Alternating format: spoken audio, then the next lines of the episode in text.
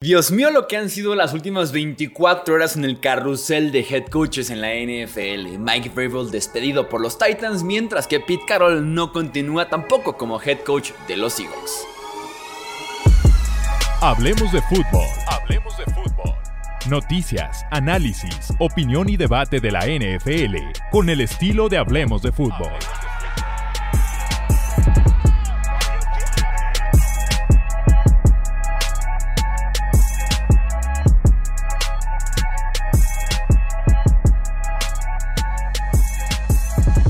Bienvenidos amigos a una edición más del podcast Hablemos de Fútbol. Yo soy Jesús Sánchez, podcast de emergencia para platicar de lo que ha sucedido en las últimas 24 horas en el carrusel de coaches que se está moviendo y moviendo y moviendo en el offseason y creo yo que lo que todavía hace falta.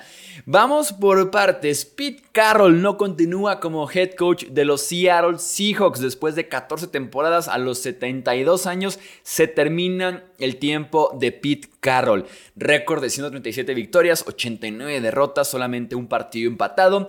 Lleva a Seattle a dos Super Bowls, incluyendo la única victoria de Seahawks en su franquicia en un Super Bowl, en el, Super Bowl 43, 48, perdón, en contra de los Denver Broncos de Peyton Manning, que fue un palizón en Nueva York, en el MetLife Stadium. Lo anunciaron como un mutuo acuerdo, fue anunciado como un eh, llegamos al acuerdo del término del contrato como head coach, pero se queda como consejero. El tema es que después Pete Carroll sale a hablar y de hecho unos cuantos días antes el mismo Carroll había dicho que sigue con energía, con las ganas de seguir entrenando en la NFL. Y después, como les digo, de este anuncio, Carroll sale a comentar que realmente él quiere seguir entrenando, que él se ve en el campo. Estas fueron sus palabras. Competí mucho por ser entrenador. Mi intención de regresar era sincera. Quiero que eso quede claro, ya que las cosas se movieron muy rápido. Yo estoy emocionado, no estoy cansado, no estoy desgastado. Es el final de temporada, se supone que me debo recostar, pero no me siento así. ¿Qué sigue? No sé, no tengo idea. Esas fueron las palabras de Pete Carroll y les digo, él no suena como que es un tipo que está aceptando su rol de eh, asistente, de consejero, de la gerencia, de los dueños. El tipo quiere estar en el campo porque se sigue viendo ahí en lo que podrían ser sus últimos años, pero quiere aprovechar esos últimos años en el campo como coach.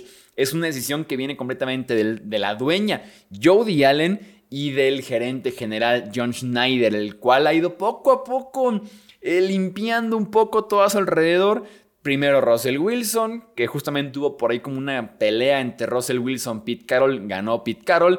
Después hay una pelea al parecer ahora entre Pete Carroll y John Schneider. Gana John Schneider junto a la dueña Jody Allen.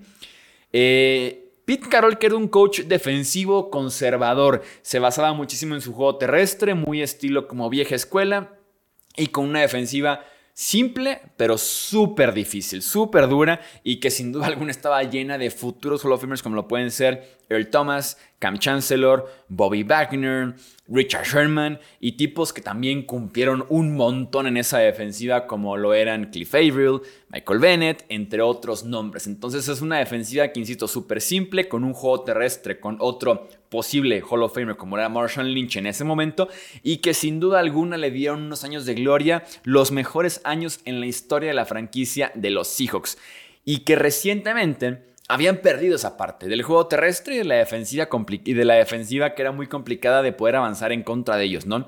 El equipo creo que estaba ligeramente estancado.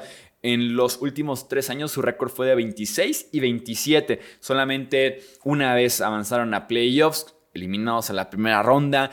Desde el Super Bowl, de hecho que perdieron en contra de los Pats, ya no habían pasado ni siquiera de ronda divisional, ya ni siquiera habían llegado a la final de conferencia desde aquel Super Bowl. Un coach sin duda alguna único por cómo empoderó a sus jugadores, por cómo los convirtió en los protagonistas del equipo con esas personalidades y carácter que tenían tan pero tan difíciles, tan complicados, todos en un mismo vestidor y que se mantenían de alguna u otra forma funcionando con lo que Pete Carroll lograba con Seattle. Eh, creo yo que también tiene mucho que ver lo que estaba pasando al interior de la división. Aparte de que te estabas quedando sin títulos divisionales, te estabas en general quedando sin competir en contra de las dos potencias de esa división actualmente, ¿no? Que son los Rams y los Niners. Los últimos cinco partidos de Pete Carroll en contra de San Francisco, cero ganados, 5 perdidos. Desde el 2015 en contra de los Rams, la mayoría en contra de Sean McVay, 6 ganados, 13 perdidos. Entonces se está quedando atrás, creo yo, en tema de tendencias. Pete Carroll en la NFL en general, en tema de el aspecto físico del equipo, un, equipo rudo comparado con los Niners, por ejemplo, en la innovación y agresividad comparado, por ejemplo, con los Rams y que su estilo se había poco a poco ido perdiendo de la mano de que los jugadores ya estaban pasando a otros equipos, al retiro, lesiones y demás, como que dejó de tener ese estilo tan clave que lo convirtió en el coach más importante y más ganador en la historia de estos Seahawks de Seattle. El movimiento creo yo pone en peligro a Gino Smith, porque Gino Smith es un tipo de Pete Carroll cobrará 31 millones el siguiente año en el tope salarial de los Seahawks. Si lo cortan, liberan 14 millones, quedan 17 de dinero muerto que los puedes dividir 8 este año, 8 el siguiente. Entonces creo que se puede convertir en un contrato muy manejable como fue justamente ese acuerdo que firmó Gino Smith hace un año, eh, muy accesible como para que Seahawks dijera aquí está mi coreback en caso de que no pueda conseguir algo mejor, en caso de que tenga algún otro plan, poder prescindir de él. Entonces, eh, ojito con Gino Smith que podrá convertirse por ahí en otra salida de Seahawks. Creo yo que ese cambio de Pete Carroll de head coach a la gerencia, consejero, consejero perdón, o asistente, no sé, creo que no se va a dar. ¿eh? Creo que puede ser un aspecto complicado el quitar al coach pasarlo a la oficina como lo fue, por ejemplo, Bruce Arians con los Buccaneers, que fue una presencia súper fuerte, súper negativa en esos Buccaneers que habían ganado el Super Bowl, que se habían quedado después cortos, que regresa Brady. Entonces, fue una figura muy, muy negativa y no sé si sea lo más sano posible.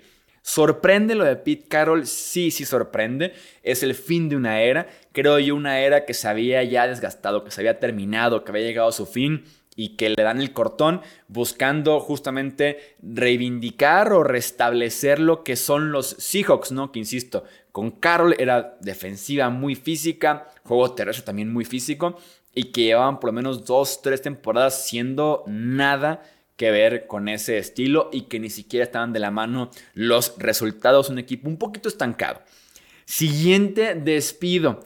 Mike Vrabel, que dejó de ser el coach de los Titans, dejando un récord de 54 triunfos, 45 derrotas, eh, récord de 2-3 en postemporada, incluyendo estar en la final de conferencia en 2019. Un tipo con mucha autoridad, como se le conoce también muy parecido a Pete Carroll, como un...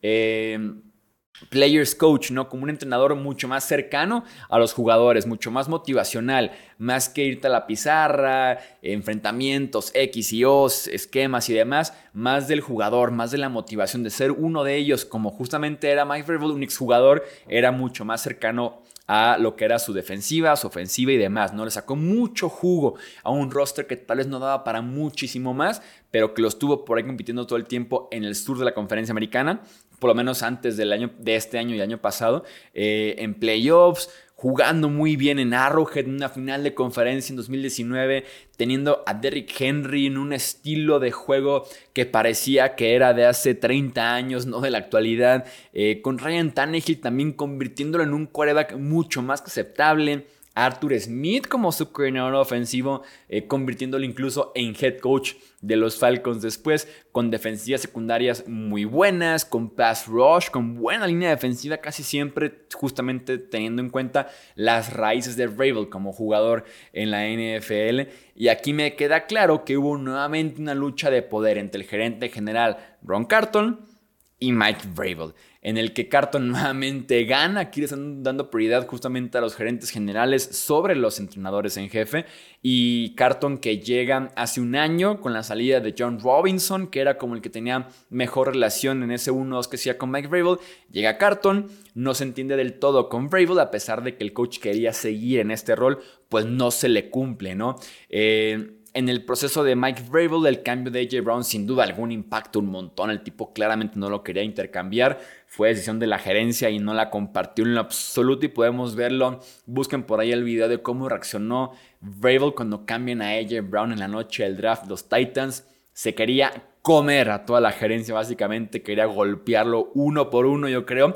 Eh, se pensó en cambiar justamente a Vrabel porque nos queda clarísimo que va a conseguir trabajo muy, muy pronto consideraron el cambio, pero es mucho más complicado de lograrlo a diferencia de un jugador, porque aquí el coach sí tiene que aprobarlo, el coach tiene que renegociar tal vez el contrato que tenga con esa nueva franquicia, el venderle el proyecto, entrevistarse con el dueño, no es como que un jugador que le dices, ¿te interesa? Sí, por lo que visto en el campo me interesa, me como su contrato, pagas esto, tú pago el otro, el tal pick, listo, ahí te va el jugador, ¿no? Es mucho más complejo hacerlo con un entrenador en jefe y por lo mismo los Titans no querían tardarse mucho intercambiando a Mike Vrabel que llegaran, no sé, a febrero, mediados de febrero o marzo, no sé, sin decir no tenemos coach porque nos tardamos una eternidad cambiando, llegando a un acuerdo, viendo interesados y demás con el intercambio de Mike Vrabel. Así que dicen, ¿sabes qué?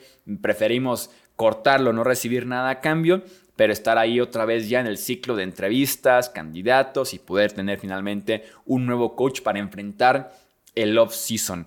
Eh, me queda claro que la dueña Amy Adams Strong está metidísima en esto, fue la que toma la decisión final eh, en este movimiento y que tiene cero méritos como dueña de la NFL, es una, es una dueña hereditaria, ¿no? Hereda el equipo después del fallecimiento de su padre, entonces es una dueña con poca experiencia que no ha llevado del todo bien tanto gerencia, intercambios, entrenadores, no lo ha llevado del todo bien desde el tiempo que ha estado como dueña de los Titans, así que ojo en ese sentido con lo que podría pasar en esta franquicia porque no soy del todo fan y que también coincide de hecho con los Seahawks, que también es una eh, dueña con Joe Allen que lo hereda a raíz de que fallece su papá.